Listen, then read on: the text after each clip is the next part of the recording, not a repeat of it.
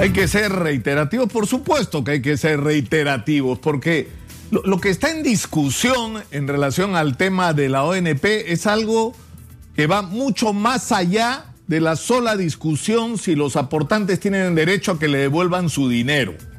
Es una discusión donde lo que está en debate es, una vez más, para quién diablo se gobierna en el Perú. Y es increíble cómo en la búsqueda de argumentos ayer el presidente del Banco Central de Reserva ha llegado a afirmar que devolverle sus aportes a la gente, a los aportantes de la ONP, que como que, uno, como que uno reclame que le devuelvan su IGB. No tiene nada que ver, pues. ¿Qué, ¿Qué tiene que ver un impuesto que pagamos todos los ciudadanos y que es una contribución y que sirve para resolver los problemas de todos los peruanos que, con el dinero que yo entrego al Estado, para que el Estado lo gestione y para que a cambio de eso el Estado me garantice una pensión digna en mi vejez. ¿Y qué ocurre cuando yo le doy ese dinero al Estado? El Estado lo malusa, lo malversa y no me da nada a cambio. Es mi dinero y tengo derecho a recuperarlo, pero, pero ni siquiera lo deberíamos estar discutiendo. La discusión desde el primer momento debió ser cómo vamos a hacer para cumplir con esta gente. Porque además estamos en una circunstancia provocada por la pandemia donde todas las inequidades, todas las injusticias, todas las dificultades, toda la pobreza real del Perú ha salido a flote. Y donde hay gente que necesita desesperadamente los recursos. Escuchaba esta mañana a un aportante que iba a recibir cerca de 10 mil soles si es que esto se cumplía y lo que él decía, ese dinero me va a alcanzar para mantener a mi mujer, para mantenerme a mí, para cuidarnos y para cuidar un hijo enfermo del que me tengo que hacer cargo. No le alcanza para nada más, es para sobrevivir. ¿Cómo no pueden entender eso tan elemental? Y el problema es que tratan de desacreditar a quienes hacen reclamos que al final piensen ustedes en esto. Tiene que ver con los derechos de la gente. Es decir, sostener que hay que acabar con el sistema CAS es una perversión.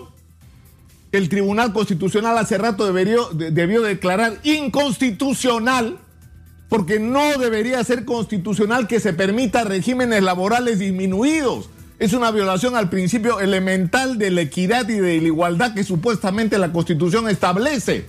Es decir, no puede haber dos personas que realicen el mismo trabajo y que una tiene derecho y la otra no, la otra no que uno tiene CTS y el otro no, que uno tiene estabilidad y el otro no, que uno sabe que tiene un horizonte laboral y el otro no sabe si el próximo mes le renovarán o no el contrato. Eso es inconstitucional, doctora Ledesma. Y sería bueno que se ocupen de esos temas también.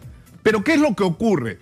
Que cuando uno pone sobre la mesa los problemas de la gente, a los que se les ha dado la espalda por décadas, populismo, es decir, preocuparse por los problemas de la gente que ya no aguanta más, que se cansó de esperar y a la que siempre se le dijo después. Faltan 100 mil millones de soles en infraestructura educativa. Faltan más de 30 mil profesionales en el sector salud. Los policías no ganan lo que deberían ganar ni están equipados como deberían estar equipados. Los jubilados reciben miserias. ¿Y todo eso tiene que esperar? ¿Por qué tiene que esperar? Porque estamos en una situación donde hay crisis ya.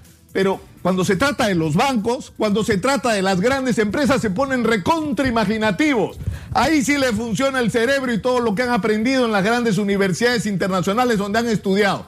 Ahí sí les operan las neuronas para encontrar de qué manera protegen los intereses de las grandes empresas y de los bancos. ¿Y por qué no hacen el mismo esfuerzo imaginativo para encontrar respuestas razonables en un contexto de crisis para resolver los problemas de las personas, de la gente, de los micro y pequeños empresarios, de la gente que ha hecho que este país sobreviva, que este país, eh, la gente tenga empleo, que la gente tenga ingresos. ¿Por qué no se ponen imaginativos ahí? Es lo que yo me pregunto. Por eso insisto, acá hay una discusión de fondo. ¿Para quién se gobierna en el Perú? El objetivo de la administración del Estado es resolver los problemas de los ciudadanos o crear un contexto donde las grandes empresas ganen la mayor cantidad de utilidades que sea posible. Y lo que pase con la gente, o no importa, puede esperar. Eso se acabó. Y me sorprende que no terminen de recibir el mensaje, porque la tolerancia y la paciencia de la gente ya llegó al límite.